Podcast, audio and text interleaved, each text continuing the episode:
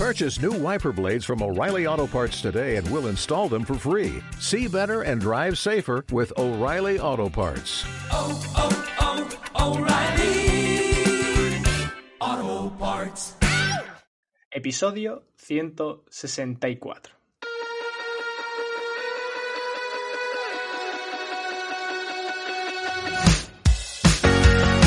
Te damos la bienvenida a Minimalizados, el podcast por y para emprendedores y emprendedoras que no solo quieren hacer crecer su facturación. Hablaremos de negocios, psicología y desarrollo personal junto al psicólogo Darío Benítez y al marketer Nacho Martín. Buenos días, buenas tardes, buenas noches. Después de escuchar a Goku, a la voz de Goku, a la Sí, viva sí, voz sí. de Goku, en español, castellano, mejor. Em, que por cierto también fue eh, actor de doblaje de Juan y Medio en un especial que hicieron sobre, sobre el Sí, doblaje en Canal Sur. Sí, dobló a Juan y Medio. Ojo, ¿eh? Más importante que Goku aquí en Dobló a Juan y Andalucía. medio. Pero ¿por qué? ¿Qué? Bueno, da igual. Da igual, da igual. Hoy no nos enrollamos más porque es que si no explotamos. Es que tenemos ya a alguien aquí, ¿vale? Está aquí justo debajo, dentro del directo, en twitch.tv barra minimalizado. Ya sabéis que eh, de vez en cuando y casi sin avisar eh, hacemos directo. Pero bueno, podéis seguirnos en arroba minimalizados dentro de Twitter y de Instagram. En Twitter, por ejemplo, hemos eh, hecho una comunidad de salud mental y, y emprendimiento. O sea que muy guay. Y también tenemos la de siempre esa newsletter que yo escribo eh, cada martes. Bueno, no la escribo los martes, pero llega los martes. Y vais a minimalizados.com, os suscribís y, bueno, cada vez más gente. Este es el CTA o los CTAs o lo que tú quieras, Nacho, porque hoy te doy pie a ti. Cuéntanos, Nacho, Ah. eh, quién se oye de fondo, quién tenemos por aquí. Pues mira, eh, tenemos a una persona que si estuvierais en Twitch veríais el pedazo de fondo que trae, porque es que se nota sí. que, que- que ya se le conoce eh, como el chef gamer, pero eh, yo creo que es más sencillo o más reconocible su nombre, que es Diego Gallego. Diego Gallego lo voy a presentar rápidamente, de origen brasileño, lo notaréis ahora por el acento, aunque también Bueno, vais a ver cómo mete palabra- palabras malagueñas, ¿eh? palabras malaguitas, porque es aquí, en nuestra ciudad, donde lleva adelante la cocina del restaurante Soyo, que se encuentra en el Higuerón, que es una zona bastante exclusiva de Málaga, y que cuenta a día de hoy pues con una estrella Michelin, una estrella verde por la sostenibilidad en su cocina, dos soles Resol y también, eh, bueno, tiene el Arara, que es otro de sus locales, eh, que ese sí no lo podemos permitir eh, lo- los que hacemos este podcast. Nosotros lo de la cocina con estrella, pues bueno, a ver. Yo es que tengo, tengo el corazón dividido. Me mola mucho que esté hoy aquí Diego, pero claro, es que a él se le conoce como el chef del caviar. Y es que a mí el, el pescado no me, no, no me termina de encajar. Es un trauma que tengo desde chico. Pero bueno, hoy mejor que, que se presente Diego. Hola Diego, ¿qué tal? ¿Estás Hola, por Diego, aquí? ¿qué tal? Hola, ¿qué tal? ¿Me escucha bien? Sí, Sí, muy bien, muy bien. Perfecto. Oye, el acento en realidad brasileño se te ha diluido un montón. O sea, yo ya no tengo claro, la verdad, si solo te escuchase, yo no sabría de dónde eres. No, Realmente. la- es que ya muchos años aquí. Yo, yo vengo viniendo a España desde que tenía 14, porque mi abuelo es de aquí, ¿no? Entonces, él emigró a Perú y ahí se casó con mi abuela y mi madre fue a estudiar en Brasil, por eso nací en Brasil. Entonces yo Vale. iba todos los años a Perú de vacaciones hasta los 14, por ahí que se murió mi abuelo. Y entonces ya cuando se murió mi abuelo, mi abuela, para que no se quede sola ahí en Perú, tenía tíos míos que ya estaban viviendo aquí en España. Y entonces mi abuela ha venido para acá y ya venía yo todos los años. Entonces, claro, yo aprendí a hablar eh, castellano en, en Perú, en realidad. Entonces al final tenía una mezcla de todo ya viviendo. Claro. Oye, Diego, haces un montón de cosas. eh, también quien te ve ahora mismo estará viendo tu setup y tal. Eh, cuéntanos cómo es tu vida un poco, mm, de lunes a domingo, ¿qué es lo que haces? de todo, con dos niñas también chicas, una de un año y otra de cuatro. Pero Madre si uno, si uno se administra el tiempo, da tiempo de todo, ¿no? Al fin y al cabo, lo que más me quita tiempo, la gente cree que son los negocios, pero son las Mm. niñas, que al final Claro. quiere estar más tiempo con ellas, pero intentamos hacer el máximo de actividad juntos, ¿no? O sea, a las siete y media ya están despiertas para prepararla, para ir al cole y todo eso, y ya después. Mi horario de estar haciendo cosas que me gusta es de las nueve y media hasta las once y media, que es el tiempo que tengo para mí, y a partir de las once y media cuando empiezo las reuniones, las, las, llamadas, y que la gente empieza a dar por culo desde temprano, pero ya yo a partir de las once y media cuando empiezo a contestar a la gente, ¿no? Y ya después, ya lo que te vaya surgiendo en el día, una entrevista, un evento, una historia, un viaje. Y por la noche, nosotros abrimos de martes a, a sábado, eh, soy yo de siete, de siete y media hasta las once y media, o sea, la no, última vez que quedamos a las nueve de la noche porque son dos horas y media de menú. Entonces lo que hacemos, eh, yo me quedo en el restaurante todo ese rato, ¿sabes? Y si no estoy porque tengo un evento, cierro. Cierro y voy, y voy a algún viaje y tal. Al mediodía me paso a Arara, al visto, dar una vuelta, coordinar todo y tal, viendo, viendo todo cómo está. Y también me voy al Beach Club, que también tenemos, llevamos la cocina del Beach Club aquí de- de- de- del hotel, que está a pie de playa en Carvajal. Y, estoy bien movidito, pero da tiempo de todo, o sea. Mucho café y, Eso y decir, mucho café. monster, y mucho monster. Bueno, eso está genial, Diego, pero eh, ¿cómo, ¿cómo se llega ahí? ¿Cómo llegas a, o cuál es tu historia, ¿no? Detrás de, de todo esto para llegar a, a llevar tres negocios en el mundo de la hostelería, además, que es un mundo súper sacrificado. Eh, ¿Qué te lleva ahí? Bueno, son tres negocios visibles, ¿no? Porque yo aparte tengo negocios fuera que, que no pongo mi nombre, pero, pero cobro por ello, claro. Hago la asesoría y tal, y, y es la mejor parte de hacer asesorías que no lleven tu nombre, el dinero, ¿no? Entonces, eh, uno está pendiente, viaja mucho y todo eso. Pero eh, fue a base de estudiar, ¿no? Al fin y al cabo, eh, la cocina es como cualquier profesión, no basta Mucha gente cree que sale de la escuela, aprende a cocinar y ya monta un negocio y te va a funcionar. No son miles de factores random que pueden hacer que tu negocio funcione o no. Eh, yo tuve una buena formación y estudié en la cónsula, que me ha dicho que tu hermano estudió, estudió ahí, que Sí, es sí, muy sí. amigo mío y otro compañero que es Gaby, eh, que ahora son profesores, que le eligieron la docencia, ¿no? O sea, no tuvieron eh, los huevos suficientes para seguir en una cocina. Es que, es que Le- le cuando gusta- estás dentro de la cocina te le das gusta le de, gustó de- más eh, la docencia. También vacaciones, es- las vacaciones, No, pero, pero, pero lo tenían claro desde el principio. Ellos Sí, querían sí, ser sí. profesores. Eso hay- es vocacional porque hay que tener paciencia porque cada uno es su padre su madre ahí, tío, y es complicado. Mm. Entonces, claro, una vez eh, termina la escuela, eh, lo que nosotros tuvimos muy diferente y que destacamos más que los demás, o sea, porque no cocinamos ni mejor ni peor que los demás, no, solo hacemos algo diferente. Fue encontrar una identidad en la cocina, fue eh, apostar por hacer una cocina sostenible y muy especializada en el tema de los peces de río, ¿vale? Porque al final, como ha hecho Ángel León con el tema del mar, como ha hecho eh, eh, el de la tasquería, eh, Madrid, que tiene una estrella Michelin también que ha hecho solo cosas con, con casquería, muy especializado en un tipo de producto. Y claro, al ser especializado en algo donde nadie, no había una referencia anterior, eres el primero, ¿no? Entonces todo el mundo que hace algo parecido ya te va a comparar contigo. Entonces, Mm. más o menos eh, establece lo que son los estándares en ese sentido.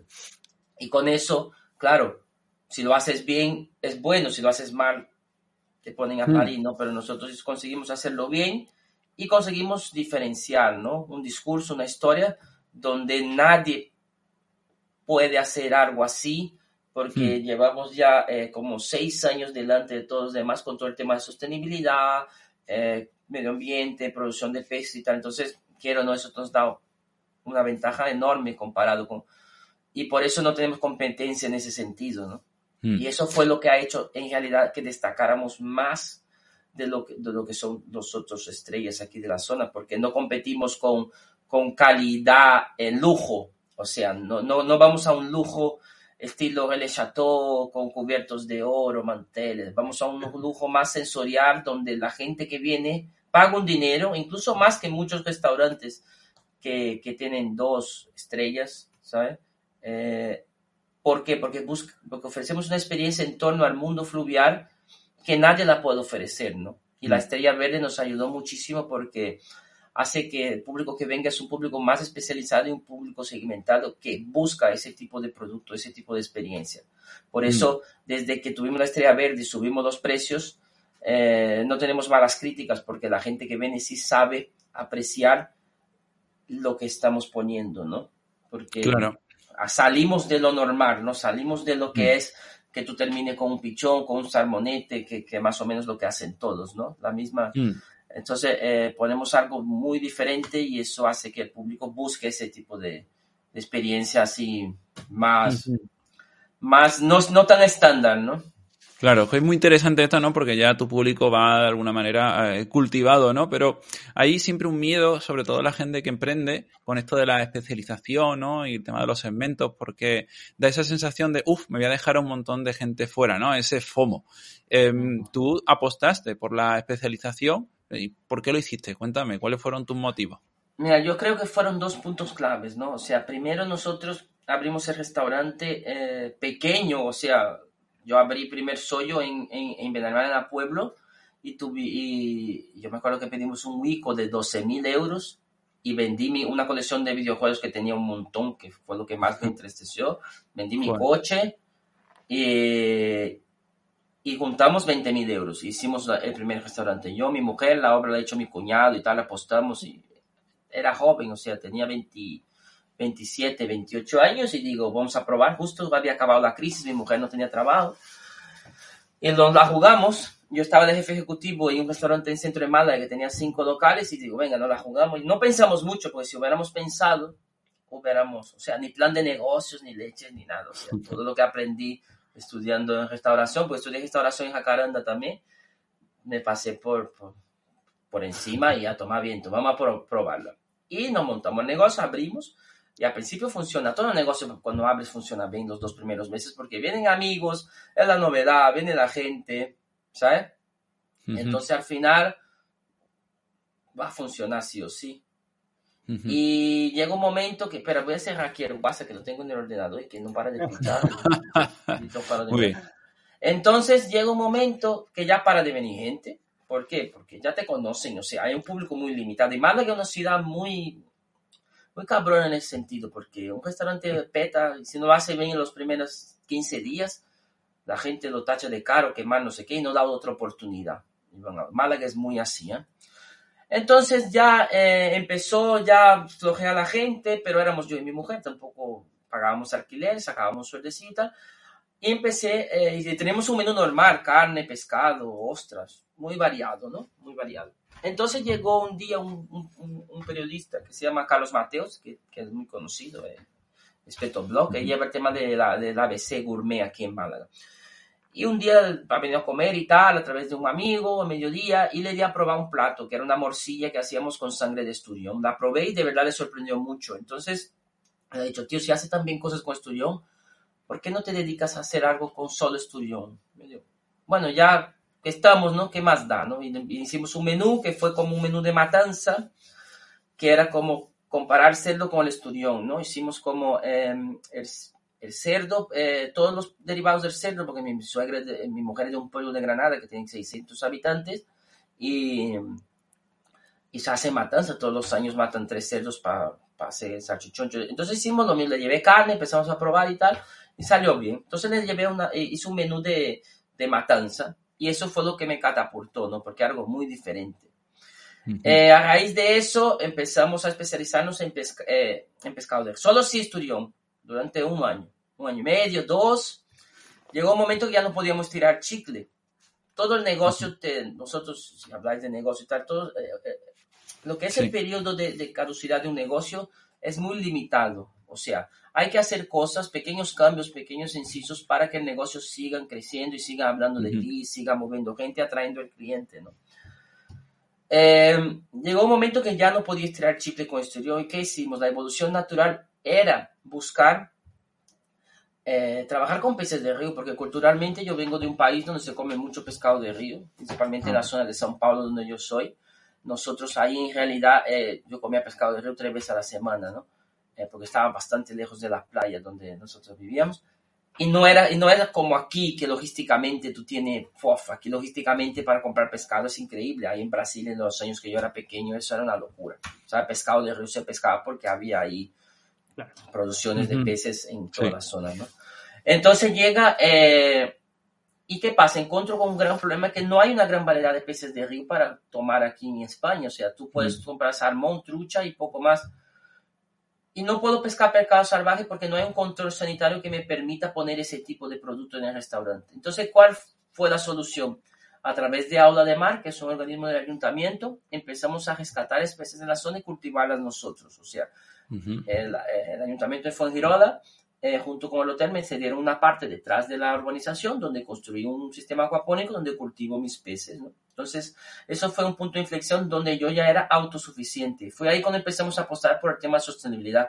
Estoy hablando en 2016, 2017. O sea, nadie hablaba de sostenibilidad. Éramos los bichos raros, vamos, que, que la gente flipaba cuando dice, estás loco. Digo, es lo que hace. Claro, perdí mucha pasta, pero era un proyecto que me gustaba, o sea, lo hacíamos y en vez de invertir en marketing, lo invertí en mi sistema acuapónico, que era algo diferente, llamaba la atención y a la larga mm, gastaba menos dinero en proveedor, ¿no? Tanto que ahora nosotros tenemos un, un 90% de autoproducción y lo que no compro lo compro en macro. Y en mi cuenta en macro al mes no llega a mil euros porque compro harina, huevo, leche, cosas que no produzco yo porque hay que ser un poco idiota para ser tan hardcore, ¿no? Pero nosotros tenemos, o sea, yo invierto al año, depende del año, ¿no? Por una media entre 40 y 60 mil euros en investigación con el tema de los peces. Fíjate. Pero a la larga me sale mucho más rentable porque no tengo proveedores, o sea, al fin y al cabo, ¿cómo sobrevivía al tema de la crisis y tal? Porque cuando cuando pasó todo eso, tú imagínate que la gente, eh, Nacho trabajó en restaurantes, sabe cómo va la cosa. Un proveedor son como financieras. Tú compras un producto y lo pagas a 90 días dependiendo del restaurante, ¿vale? Entonces, si tú chapas tu restaurante y debes a 90 días, tú lo que estás en realidad pidiendo préstamos para poder mantener abierto. ¿Por qué? Porque está comprando, vendiendo, comprando, vendiendo y es la pescadilla que se muerde la cola. Cuando llega el momento de que cortan todo y tú tienes esa materia prima que no la va a utilizar, al final se va a perder y debe 90 días de préstamos a proveedores, tienes un pufo ahí de 150 mil euros, tío. Mm.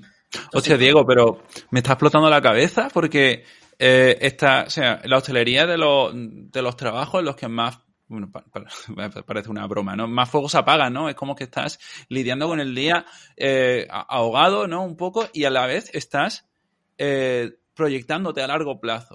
O sea, estás haciendo los dos juegos a la vez. Me parece súper difícil a nivel psicológico gestionar eso, ¿no? Proyectarte hacia el futuro, invertir en investigación, que es el larguísimo plazo. ¿Cómo lo gestionabas eso mentalmente? Pero eso es porque nuestro modelo de negocio era muy diferente, ¿vale? Ahí donde voy al punto que fue el segundo punto de inflexión que tuvimos. Sí.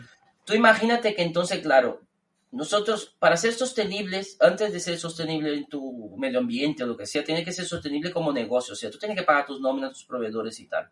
Todos sabemos que había una burbuja en la gastronomía donde los restaurantes en realidad vivían no del restaurante, digo, digo de mi tipo de restauración, ¿vale? De restauración de estrellas Michelin, ni, alta ni baja, porque no hay categoría, o sea, eso no creo en eso de alta gastronomía, o sea, restaurantes de, de guías Michelin, de fine dining, restaurantes normales. O sea, en mi clase de restaurante, tú tenías un restaurante, no se pagaba nunca, pero tenía negocios satélites que se iban eh, manteniendo, ¿no? Entonces, de hecho, siempre ha habido un, mito ahí, ¿no? De que realmente una estrella Michelin no es rentable. Eso depende a qué estrella Michelin. El mío siempre fue rentable, yo siempre gané dinero. O sea, yo vivo del restaurante.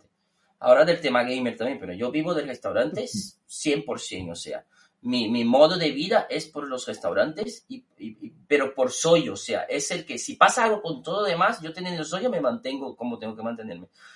¿Por qué? Porque es un modelo de negocio muy rentable, o sea, muy rentable. Mm. ¿Y cuál es el modelo de negocio rentable? Cobrar por una materia prima que en realidad no es cara, la produzco yo, pero la transformo de una manera que haga atractiva al público final. ¿Vale? Esta fue la clave. Porque Soyo no es un restaurante barato. ¿Vale? Pero lo que ofrezco es algo que no, no puede ofrecer nadie. Entonces, tú imagínate que llega la crisis, todo el mundo ahogadísimo. ¿Por qué? 90 días, préstamos, porque un restaurante normalmente siempre va al día, tío. Eso que es muy complicado, o sea, que no tiene un modelo de negocio muy estructurado. Claro, llega, cortan las asesorías y es cuando empieza a joderse todo, ¿no? Entonces, claro, la gente empieza a pedir ICOs increíbles para poder pagar la deuda anterior de proveedores para poder arrancar de nuevo y sobrevivir, ¿no? Entonces, ese fue el gran problema que tuvimos en la restauración. ¿Qué es lo que ha, lo que ha servido eso también? La parte positiva de todo eso, o sea, es que ha hecho que los cocineros y las, los grandes chefs se centren en su local y estén siempre ahí cuidando la madre, ¿no? Y hagan que sus restaurantes sean rentables, hagan que trabajen con el personal que tengan, no dependan de los niños de práctica, o sea, eso fue un gran avance, ¿no? Social en el tema de, de la gastronomía. Y con eso conseguimos eh, limpiar un poquito, limpiar un poquito lo que es la imagen de un restaurante. Ahora todos los restaurantes que siguen funcionando vivos ya son rentables porque ya no pueden permitirse tener este fallo de, de la, de la otra manera, ¿no? Se adaptan a la situación. Entonces ahí voy. El otro punto de inflexión que tuve, ¿qué fue? Que yo, al tener un modelo tan diferente de negocio, no puedo competir con los negocios que hay a mi alrededor. ¿Por qué? Porque es algo muy diferente. ¿no? Entonces fue cuando decidí segmentar mi público. Entonces yo tenía un menú medio normal, como los estrellas Michelin de la zona. Y lo que hice fue subir el precio a tope. O sea, a tope. O sea, en vez de dar 24, doy 14, pero bien pagados. Y fue lo mejor que hice. Porque segmenté mi público y el público que viene gasta el dinero que quiera en el sentido de que acompañando lo que es la experiencia del menú principal, ¿no? Entonces, ese fue el punto de vista. Aposté por ese tipo de público que podía haberme ido mal y poder bajado de nuevo el, el... No hay que tener miedo a tomar decisiones porque siempre puedes volver atrás. O sea, Sí. siempre puedes rectificar y al final el público tiene una memoria, una memoria muy baja, tío. ¿Cuánta gente abrió restaurantes? Nueva York, París, Londres y tal. Mm. Anuncian, abrí restaurantes y no sé qué. La gente de puta madre y al mes lo cierran, no se entera ni Dios. ¿Por qué? Porque la gente no está pendiente de eso, tío. O sea, tú puedes recular y mejorar y hacer las cosas. O sea, no hay que tener miedo de eso, porque al fin y al cabo fallos tenemos todos, principalmente como empresario, ¿no? Entonces decidimos hacer eso y fue la mejor apuesta que hice y, y la verdad que funcionó exagerado porque hay días que doy seis personas y estoy facturando como días que daba 14. ¿Sabes? Mm. Entonces, con eso construimos un modelo de negocio rentable, sostenible económicamente, sostenible con el medio ambiente, donde solo trabajamos un turno por noche, el personal trabaja seis horas al día, igual yo le pago las horas que estén asegurados, o sea, ahí no hay tu día, o sea, no, no, no, aparte, no necesito una mano de obra muy especializada porque estando yo ahí enseño amor. Entonces, al fin y al cabo, Ujú. creé como un caramelito donde yo puedo disfrutar de mi cocina, hacer que mis clientes disfruten, tengo un trato muy especial y personalizado y diferenciarme de todo lo que hay aquí de la zona, ¿no? Entonces, con eso eh, conseguimos crear ese tipo de, experiencia donde el protagonista no es ni el chef, ni, ni, ni- el local, ni nada, es la comida y los peces de río. No, de hecho tú lo comentabas, dice, oye, yo no invierto en marketing, invierto en mejorar ese producto que tengo, esa materia prima, en ser, eh, bueno, en fin, todo lo que has estado comentando, que al final no deja de ser marketing, ¿no? Porque al final un buen producto es al final lo que te lleva a ese boca a boca, a darte a conocer, a, a crecer.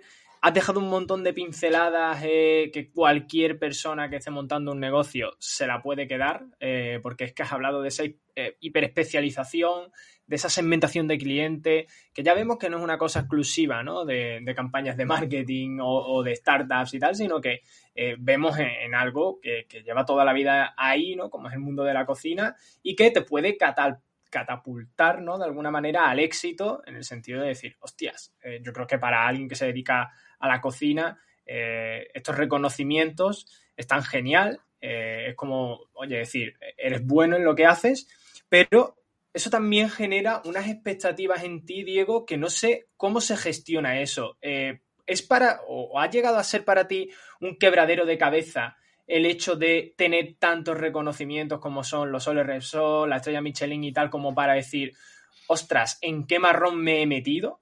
Porque ahora de pronto tienes como todos los focos en tu cocina, en que no puede haber ningún fallo, en que tienes que mantener esa estrella o no. O simplemente dices tú, bueno, pues vino yo creo y ahí que, está. yo y creo que a fin de al cabo, e- e- eso era antes, ¿no? Al principio cuando, cuando te dan algún galón o lo que sea es cuando uno crece. Hombre, yo tuve muchas fases, ¿no? Ahora estoy en una fase bastante bien de mi vida. Pues yo me acuerdo que al principio era muy su normal, o sea, llego, es como todo, ¿no? Al principio a mí me ha venido todo muy, muy pronto, o sea, yo tuve la estrella con 29 años al final, ¿no? O sea, Eh, yo ahora acabo de cumplir 37, no soy tan mayor, pero ya, ya soy un veterano. O sea, soy de una generación muy rara porque mis compañeros con quien yo hago trabajos y tal, todos tienen 40 y largos. Eh, fueron, cuando yo estaba en, eh, de práctica en los sitios, ellos ya eran chefs consolidados. Eh, entonces yo me llevo muy bien con la gente que ahora son sus puestos de confianza, ¿sabes? Que son la gente que estuvo conmigo de práctica en los restaurantes, por ejemplo, el más de, de, de, de, Aponiente, o, ¿sabes? Son gente que yo sí que tengo convivencia, más que con los chefs que soy amigo de ellos y tal, pero, pero la gente que me voy de fiesta a tocarme, tomarme copa son la gente que estaba conmigo en San Sebastián cuando estaba yo de práctica, ¿sabes? Entonces, estoy de una generación un poco random, perdida, ¿no? Que me salió bien la jugada y tal. Al principio sí, unos, al principio tiene que gestionar uno mucho la cabeza porque al fin y al cabo estamos viviendo una época que los cocineros son como, cambió mucho, antes nadie quería ser cocinero, ahora parece que, que, que, hmm. ser cocinero es lo más. está claro, de hecho mi hermano me lo decía, ¿no? Y decía, yo, curro, me planteo ser cocinero, tal, y me dijo, huye.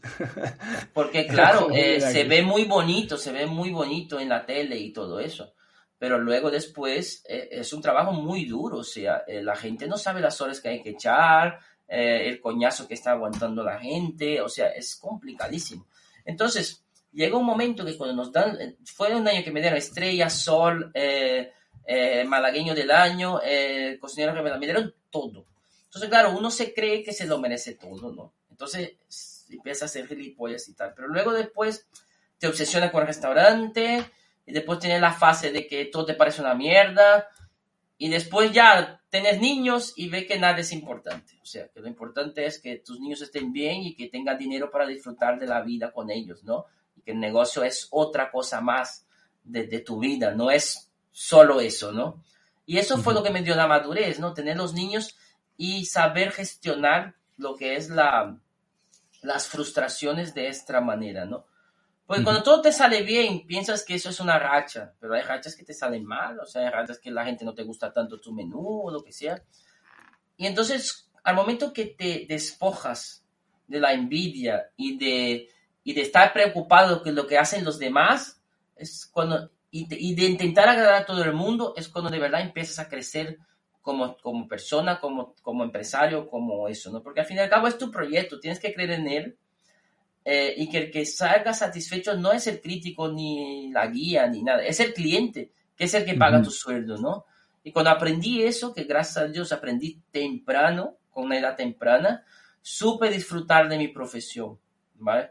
¿Por qué? Porque al fin y al cabo es muy sencillo, tío, somos cocineros, o sea, no, no somos otra cosa. Cocinamos, la gente viene, paga su menú, le gusta y tal, no vamos curando enfermedades, ni tenemos un I más D, tenemos un I más D para hacer pruebas, cosas, porque marcas nos pagan para hacer investigación y tal, pero no estamos curando ni, ni el cáncer, ni el coronavirus, ni nada, o sea, somos cocineros, tío. Y los cocineros tienen el ego muy alto hoy en día, que se creen que son como semidioses, y no puede ser así. Nunca se puede olvidar que es el cliente el que te paga el sueldo, no tú a ellos.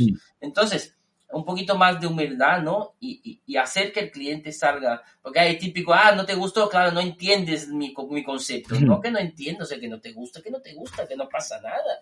Claro. Entonces, hay, hay, que, hay que saber tener cuidado, y mucha gente no lo sabe, hay gente de cincuenta y pico años que lo lleva muy mal, ¿eh? que yo conozco cocineros que los compañeros que, que, que dicen que tienen que tirar la comida del plato antes de entrar en cocina, pues si no le da un ataque a, al chef.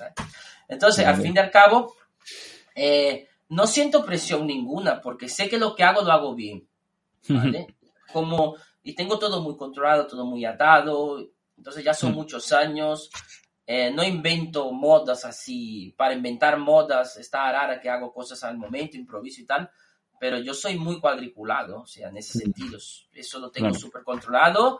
Y, y, tú piensas que nosotros damos 14 comensales y somos 8 personas trabajando, o sea, el ratio es muy bueno. ¿eh? Aquello es una pasada. Entonces, con eso vamos tranquilos y, y, disfrutamos. Disfruto de mi negocio, disfruto de mi personal, de mis compañeros y me disfruto de mis clientes, ¿no? Que eso es lo importante. Y eso se nota cuando uno cocina sin tensiones y, Claro, no digo, desde luego se, se, te nota también con bastante ambición. ¿Sabes? Yo cuando eh, siempre he contado que yo empecé a emprender porque quería ser psicólogo, ¿no? Y ya cuando las cosas ya iban bien y mucha gente por suerte acude a mí y tal, ya no tuve que preocuparme en emprender para ser psicólogo. Pero emprender resulta que me empezó a gustar, ¿no? Y ya quise seguir haciendo cosas. Entonces, mi pregunta es un poco esta. ¿Qué vino primero? ¿Tú querías montar algo o para poder ser cocinero de la forma en la que lo eres o fue directamente porque querías montar algo? Yo quería cocinar lo que quisiera, o sea, yo quería hacer mi cocina. Entonces me di cuenta que para hacer eso tienes que ser dueño de tu culo, ¿vale? No puede, o sea, si, si yo tuviera en ese momento un restaurante que me dejara hacer todo, no hubiera montado ni un kiosco de pipa, pero yo no había estudiado tanto, viajado tanto para cocinar cosas de los demás, ¿no? Entonces quería hacer mi propia cocina. Y eso fue lo que me impulsó a abrir mi negocio. Eh, sin pensarlo mucho, como comenté antes, ¿no? Y, y, sé que mi modelo de negocio es un modelo de negocio que no puedo tener socios. ¿Por qué? Porque si tú tienes un socio capitalista, eh, no, ya no eres libre de hacer lo que quieras. Tienes que estar pendiente de, en vez de dar 14, tenía que dar 30 mesas, tenía, tenía un horario, tendría que trabajar con productos. O sea, no podía invertir los 60 mil pavos que invierto en investigación. O sea, es mucho más limitado, porque nadie va a tener el concepto eh, de tu negocio. O sea, nadie va a creer en tu negocio más que tú.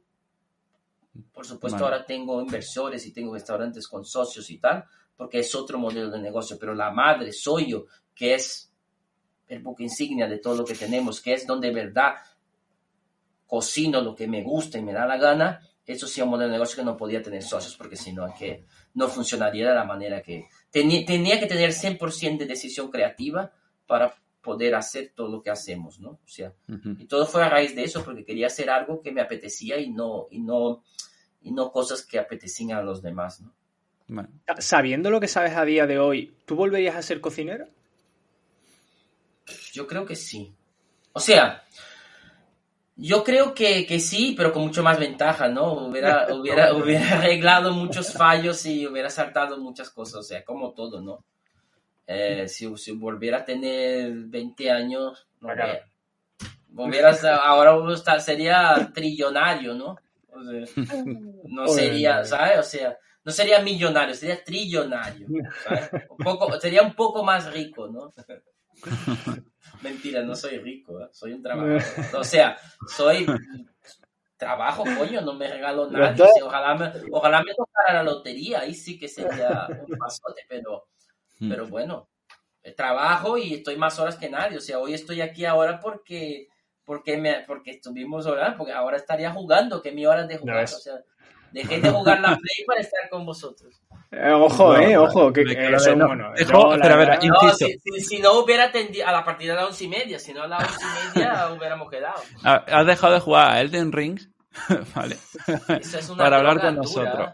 viendo, viendo cómo están mis amigos y lo que yo vi anoche, porque anoche lo empecé yo, eh, empatizo mucho. Eh, eh, es una locura porque nunca había, yo hice directos de seis horas, sea, jugando Elden Ring, tío y yo normalmente hago una hora de directo porque la verdad cansa jugar, pero es un juego que, que te absorbe, que no puedes parar de jugar, tío. O sea, mi mujer se fue al pueblo eh, el fin de semana con, mi suegra y tal, y estuve jugando sin parar, sin parar, sin parar, que, que, que, no es normal. O sea, señora buena al que ha hecho el juego porque de verdad está muy bien hecho.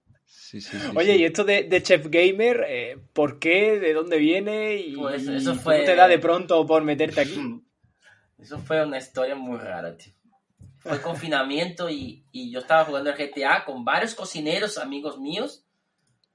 Y entonces teníamos ahí una pandilla en GTA y íbamos liándola, o sea, liándola, pero jugábamos GTA de, de, de online online, pero solo para joder a los demás, ¿sabes? O sea, eh, no sé si habéis jugado GTA Online. Sí, sí, La gente iba haciendo los cargamentos y íbamos ahí a reventarlos, o sea, daño. Y éramos como seis, siete cocineros y nos metíamos y íbamos a tope ahí, hacíamos el club de moteros y íbamos a reventar. Entonces me, he vuelto a jugar, antes me quedé un tiempo sin jugar, pues, porque me estuve enganchado a pintar miniatura, a pintar Warhammer. Ah, ah mira. Yo pinté mucho Warhammer y me fui a la Golden Demo, tengo premios. Aquí tengo un montón de... Sí, tío, mira, aquí tengo unas minis guapísimas. Que tengo premios ahí en, en Nottingham, o sea. Tras. Qué guay. Ah, mis eh. colegas están ahora dándole. Yo pinto Tiene, a tope. tiene buena mano en general, ¿eh, Diego? Se te da bien Todo la da sea- bien pintada, todo lo que sea es- con las manos. ¿Has probado Sí, a hacer magia? Ah, mi, mi, mi, pa- mi padre era mago. Mi padre era Sí. mago. Pues ma- ahí, Qué Diego. Darío es mago. Por- cuando nací, desapareció. Joder. es que hoy me ha, me ha soltado Joder, dos tiros. No. Digo, eh, me, me, me estás dando vuelcos al corazón hoy. ¿eh? Ya van dos. Con este ya van dos. Uno me ha dado. Lo de mago es buenísima, nadie se lo espera. Es buenísima. No, no, no, o sea- Hostia. Oye, Bueno. y, y entonces fue conocimiento. Y me dijeron los San Miguel, porque soy embajador de San Miguel aquí en Andalucía con todo el tema Sí. de la cerveza por sollo y tal, ¿no? Entonces me invitaron a hacer una acción con un gamer, que al final no salió. Y entonces fue cuando un amigo ha dicho, oye, va a salir un juego guapísimo que se llama Valorant. Eh, ¿Tú jugabas Counter? Digo, sí, pues mira, ve los canales de Twitch de esa gente que, que te dan la beta. Entonces empecé a verlo, pero nunca me dieron la beta porque había que estar mirando mil horas cada streaming de eso para que te den la beta. Entonces salió Valorant y empecé a jugar eso y me enganché. Me enganché al Valorant que jugaba porque me recordaba el counter, tenía magia y tal, y nunca me gustó el LOL, pero tenía, estaba gracioso. Entonces, a raíz de San Miguel me salió a hacer una acción en un equipo de eSport que se llama Heretics, que está en Madrid, que es muy conocido.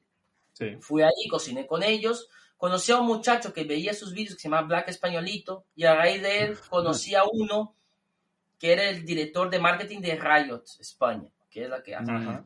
Y entonces cuando se enteró que yo jugaba, ah, pero juegas, sí, claro, no sé qué, ¿qué rango? Digo, ahora estoy en oro, ahora estoy en platino, pero antes estaba en oro, tal, y, ah, bien, perfecto, ah, juegas bien, no sé qué y tal. Y empezamos a hablar y salió a hacer una acción.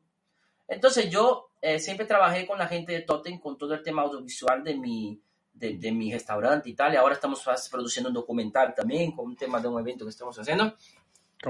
Y entonces le he dicho, José, ¿por qué no me, no me organizáis el tema gamer y tal? Y ahí fue la grande jugada, ¿no? Que hice que José, con su agencia, me llevara todo el tema gamer, porque al final son jóvenes, no tan jóvenes, o son jóvenes, pero saben algo más que yo de ese mundillo y empezamos a profesionalizar en ese sentido. Y era un mercado virgen, o sea, nadie había metido, nadie, no sé, ni un chef jugaba, tío. Entonces, ah, No, vamos a hacer un canal de Twitch y tal. Y a mí me gusta jugar, o sea, me da igual que vea una, dos, tres personas, porque me ven, o mis colegas, o estoy, ¿por qué? Porque cuando juegas haciendo streaming, es como si estuviera jugando con tus colegas en... No estás solo, Sí. tío, no estás solo, o sea, no estás solo. Y entonces eh, me di cuenta que no hacía falta tener miles de seguidores para hacer cosas. ¿Por qué? Porque los valores que yo transmito a una marca, haciendo, jugando su juego o trabajando con su producto o haciendo lo que sea dentro del mundo gamer, eh, son unos valores que no puede dar ni un niño que tenga a lo mejor un millón de seguidores. ¿Por qué? Porque soy un profesional de otro tipo de sector, consolidado y respetado, y le doy un plus a su producto que la gente tenga una percepción de que no es cosa de niños. O sea, Claro. cuando yo juego un juego, me dirijo a un público mucho más especializado, no a un público de niños Claro. entre 15 y 25 años, que es el que gasta el dinero de verdad.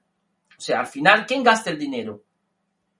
Nuestra generación, o sea, Claro. Los que nosotros, trabajan, nosotros los que jóvenes, trabajamos, muchas cargas, los niños tal. dependen de sus padres para... para- Sí. Entonces, encontramos ahí un seguimiento que, que la verdad que una locura. Yo no sabía los márgenes que se manejaban en esta industria. Y yo te digo la verdad, espero que el año que viene mi segunda fuente de ingreso sea el O sea, restaurante. el gaming. ¿no? No, no, vale. el Oh, o sea, restaurante. primero es... Ah, ostras. Joder, ¿eh? es que Tía, nunca te- una Digo, te vamos a tener que, que- que poner de apellido el de los nichos, ¿eh? Porque Sí. entre la cocina de nicho, eh, ahora el gaming de nicho, hostia, Sí, eh, esto, hombre, al fin y al cabo, ¿eh? es la especialización. Es como ser médico de familia o especializado en algo. O sea, Tal cual. si eres algo que destacas en un sentido, puedes ser el mejor.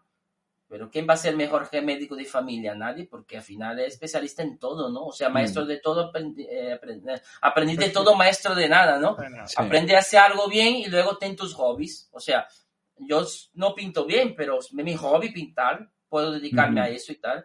Un poquito, pasarlo bien y tal. No juego bien. Yo soy cocinero. La gente ve mis directos por los directos de cocina que hago los viernes. pero me gusta jugar y es una manera de que yo pueda compaginar un hobby que me gusta mucho y pasarlo bien. la- Coño, Claro. a- ahora voy a dar una charla el sábado, no, el sábado en la FreeCon. Ah, ¿vale? Ah, mira. Vamos a hacer un show cooking, un- una, una receta de un okonomiyaki con un, con un streaming que conocido en Málaga que se llama Alemán, que, que es amigo mío, que hizo amistad. Por ejemplo, ayer estuve hablando con un muchacho que se llama Illo Juan, que es muy conocido, Ah, que me ha- claro. ha dicho de mí en, en el chat porque hicimos amistad. Eh, entonces ayer habló conmigo y por la noche subieron 500. Ah, sí, de hecho, eh, creo que vamos- hace poco, a- algo comentó hace poco y yo Juan, además, porque estaba participando en lo de, eh, lo de Iván y- y de los chefs y tal, y dijo, eh, "Guau, yo tengo por aquí el WhatsApp de una estrella Michelin, tal, que lo mismo me puede echar una mano No, para, claro. practicar para la final, Y tal, y, semana dije, y que pensé, viene- yo digo, hostia, yo creo que es Diego. La semana que viene viene a cocinar aquí conmigo. Ah, qué ¿Sabes? O sea, soy de un equipo de eSports, me soy embajador de un equipo que se llama Giants, que es de Málaga. Sí. O sea, que Sí. es el mejor. De hecho, equipo Virginia que está hay- por ahí por Twitter poniendo cosas España. de esto. O sea, es el mejor equipo que hay. O sea, Sí. me- me- Sí, ¿por sí, qué sí. me metí en Giants? Porque es lo más profesional que hay. O sea, soy muy amigo Sí. de la gente de Retis. Pero yo marco goles para mi ciudad. Yo estoy en. Málaga. Si hay un equipo en Málaga que es el mejor que hay, vamos a Málaga. O sea, y estamos Ujú. con Giants. ¿Por qué? Eh. Porque al final eh, es como hacer una economía circular, ¿no? Es como apoyar a tu ciudad. Claro. Es cierto que Mm. nadie es profeta en su tierra, pero coño, me acogieron de una manera que yo, esos chavales son la leche, o sea, la gente Ujú. que trabaja ahí y aparte está aquí al lado, hacemos directos de cocina, vienen los chavales, o sea, es, me gusta porque me entretengo. Y aparte, si gano dinero, ya ve. No, hombre, claro. Y, y- y aparte, si, te- ¿eh? si, tengo, si tengo a la, a, a la gente, a, los chavales de Totem, yo digo chavales, pero ya tienen 30 y largos, No, o sea, ya, José ya, 33, chavales. ¿sabes? O sea, eh, a los chavales de Totem, yo, si los tengo ellos que me ayudan a apagar fuego y quitarme follones del medio, entonces, claro, al final me gusta, me gusta. Yo lo que no puedo es quitarme tiempo de mi cocina para eso. O sea, entonces compagino las dos cosas y hay una simbiosis, ¿no? Muy O bien. sea, No, desde luego. Vení yo Eh, Juan a comer en mi entre- restaurante y me llenó de, de, de, de Eh. chavales en Arara, o sea, ves. en Arara. Eso es una Claro. locura. O sea, Mm. Claro, claro, claro.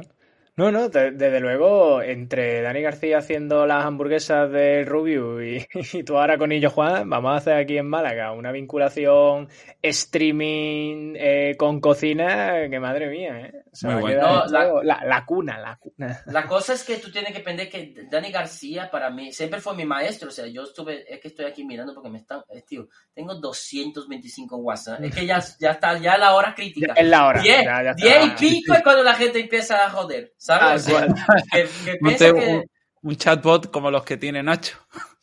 Entonces, claro, solo. Dani García, yo estuve trabajando en Calima cuando él tenía, Ah, sí. cuando tenía una estrella todavía en Calima, y Dani García siempre fue un visionario, tío. Dani es Mm. de lo más, me inspiro mucho en Dani, o sea, es, eh, eh, para mí es, es lo mejor que hay en el sentido de que como empresario, como cabeza creativa, se- siempre tuvo las ideas clarísimas. O sea, No, y es curioso que, que además estando eh, tú de alguna manera, ¿no? Eh, Ahí en el top, por así decirlo, de, de los chefs, que digas, eh, es inspiración para mí porque muchas veces cree la gente que cuando tú ya estás arriba, dejas de tener gente que te inspire. ¿no? Dani, claro. Dani para mí es. O sea, Dani ya va a otro nivel. Dani es estratosférico. Ese, ese, ese, ese señor, o sea, Dani, eh, como maestro. Estudió en la cónsula también, ya. Él estudió mucho Sí, años sí, en sí. la cónsula. Y este señor tiene una, una, una percepción de negocio y de saber hacer las cosas que no tiene ni un cocinero en Europa. La- ¿sabe? O sea, y el problema de la cocina es, es- son los egos. Y hay mucha envidia, y hay mucha gente que te da un abrazo y después te apuñala por la espalda, ¿sabes? Entonces, eh, lo que hay que hacer es admirar a la gente, tío, y apoyar a todos en tu ámbito, porque en la cocina no es como el fútbol o como el tenis, que hay un ranking que tú... ¿Cómo vas a medir tú en una lista quién es mejor y peor? Siendo que los gustos son diferentes, tío.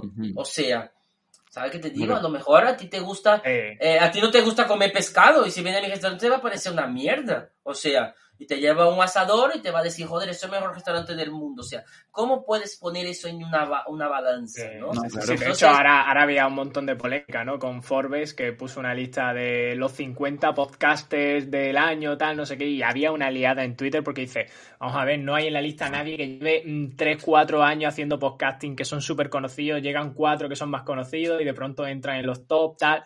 Eso de las Es listas, que- los premios, yo lo digo, es- y yo no sé hasta es qué muy punto... marketing, es muy marketing, tío. o sea, es Yo no sé hasta marketing. qué punto tú opinas, Diego, que además tienes uno de los premios, digamos, uno de los reconocimientos más importantes en la cocina, que estos son simplemente cosas para el ego. O sea, Vale. realmente Es valor diferente. como tal. Es diferente una lista que una guía, ¿vale? O sea, yo Vale. te digo una cosa, la guía Michelin es lo más justo que hay en el universo. Si tú tienes una estrella, dos o tres, es porque te la mereces de verdad. Tanto que todos los años vienen a gastarse el dinero porque pagan, ¿no? O sea, pagan y, y- y nunca dejan que le inviten. Son clientes anónimos.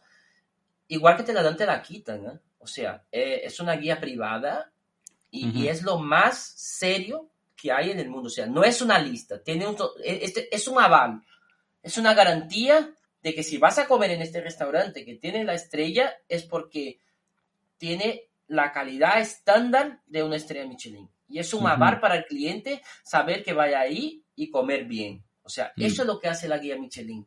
No es que te diga que es mejor o peor que otro, no hay un ranking, ¿sabes? Sí, Es sí, sí, sí, sí. según unos determinados puntos, tiene calidad de una, dos o tres. Eso es Mm. lo que tiene.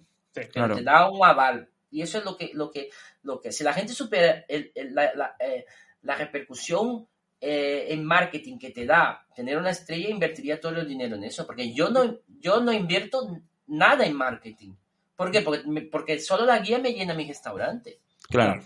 No hace falta más. Por eso es tan preciado y ellos saben lo- el valor que tienen y, y- y la dan en cuentagotas, tío. Sí. Porque tienes que de verdad merecerla, no vale cualquiera. Como empieza a dar gente que no se lo merece y viene un, un cliente internacional Eh, y, y, y come un restaurante y sea una mierda y o sea, pierde todo el prestigio. O sea, pierde. Ujú. Entonces lo cuidan muchísimo y eso por eso hay tan pocas y tan contadas, porque no es tan fácil. La gente cree que es fácil, pero hay que mantenerla todos los años a pico y pala. ¿eh? O sea, Ujú. eh, no hay presión, pero tienes que estar pendiente de tu negocio. Claro, tienes que estar currando, claro. La verdad digo que es que mm, no, tus valores no- nos gustan mucho. Has dado unas pinceladas que, bueno, ahí se quedan. O sea, un episodio muy, muy, muy completo. Estoy seguro que la gente lo ha disfrutado. Bueno, ya estoy viendo que por Twitch la gente lo está disfrutando, están comentando y tal. O sea que muchísimas Twitter gracias a toda la gente. Sí, sí, sí, sí, no, increíble. De hecho, un- una visión, o sea, yo creo que en cuanto a desarrollo de negocio, proyección, largo plazo y tal, Nacho, o sea, mm, top, top. O sea, Masterclass. top, masterclass, Diego, de verdad, de lo mejorcito Oye, que espera, hemos hablado por aquí. Voy a, voy, a cosi- voy a escribir aquí, seguirme. no, de hecho, seguirme. esto es lo que te íbamos a decir, eh, Diego, ya. eh, Ya está, lo ahí, puse en claro, el chat. ¿Dónde, dónde te Lo puse encuentras? en- Lo puse en el chat. Seguirme. Eh, Chef pero- Gamer 20. Y ojo, que aquí e- en Twitch no es, vamos, ni un 1% de la gente que suele escuchar este podcast. Ah, Así pues. que para la gente que te escucha, eh, ¿dónde te encuentran? Me encuentran en Soyo, Avenida Liguerón, número 48. no, mira, me encuentran en Twitch en Lechef Gamer 20. ¿Vale? Muy bien. Eh, en Twitter también, pero no lo contesto yo. O sea, si me escribí algo, va a contestar José. Y en Instagram igual. vale. Y, pero y ya está. O sea, nada más. Ya, que te busquen. Al que que quiera sí, encontrarte, que te busque. Que me busque eh, Lechef Gamer 20 y sale. Ya está. Y nosotros Ay, ya veremos. Ya iremos a Arara, porque al otro, el otro no. Pero el Arara sea- he visto la carta y he dicho, hostia, esto Oye, sí, pero, pero esto estos son gusta. valores, o sea. se- No pagaste 500 pavos en una Play 5. O sea, eso depende. Hay gente que le gusta, por Ah. ejemplo. No, vamos No, a no, si no es por el dinero, si no es por el dinero. Si es porque yo no no nada que salga de. Yo no, todo cierto, lo que ¿eh? salga del agua, no me Hostia, lo como. Yo tengo un Nacho, trauma. A mí de pequeño me intentaron meter lenguado a la fuerza, vomité y desde entonces no tomo nada que salga del Joder, agua. qué señorito, ¿eh? Entonces, ahora he visto la carta del Arara y digo, ahí sí. No, porque, No, ahí sí, la Sí, no, hamburguesa porque ahora digo, está increíble. gusta. Avísame cuando vaya a venir. fresita, Dile a tu ya iremos. En cuanto Le decimos, hacemos un directo Málaga, desde os Málaga. organizamos y vamos. Sí, sí, sí. Pero tú no estás no en estás allí. Málaga, Darío. Está en Almería. Él está en En Almería. mi- Yo él- estoy... yo estoy en Almería y él en Mija. Yo estoy aquí en mi casa. Pero- bueno, ahora me mudo a Málaga. Yo voy a Málaga cada dos por tres. Sí, sí, sí. sí. Pero ya, yo pensé que estabais aquí. Eso es internet, ¿no? Que interconecta internet. los ordenadores. Sí, sí, La sí, gran sí. red de ordenadores, De hecho, mañana voy para Málaga. la gran red de bueno. ordenadores interconectados mundialmente. Así me explicaba en internet en el colegio.